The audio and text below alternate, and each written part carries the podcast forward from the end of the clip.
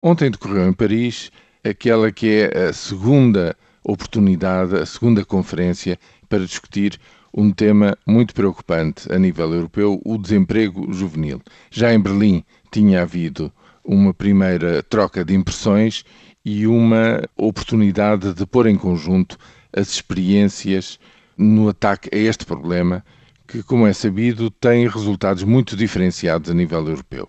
Enquanto na Alemanha este problema está reduzido a um mínimo. No sul da Europa, é sabido que chega a haver um em cada dois jovens à procura do primeiro emprego sem conseguir chegar a um bom resultado, um em cada três. A nível europeu, são 5,6 milhões de jovens em quase 24 milhões até aos 25 anos de idade que procuram em vão uma entrada no mercado de trabalho. Portanto, é um problema muito sério tendo em conta também os aspectos qualitativos deste desemprego. São jovens que querem começar a trabalhar, querem iniciar a sua vida produtiva e encontram tremendos obstáculos para o fazer. Compreende-se a preocupação em relação a esta questão. Bem, por aquilo que se sabe, evidentemente a reunião era muito importante, teve quase todos os chefes de governo e do Estado da União em Paris, convidados pelo presidente Hollande, Portanto, é seguramente, foi seguramente uma troca de novo de ideias.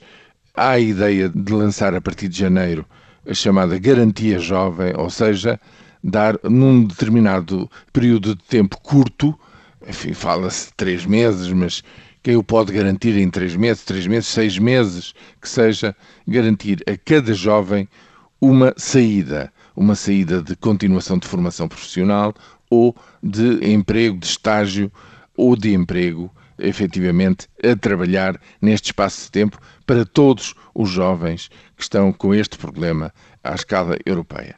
Veremos o que é que este plano de ação dá.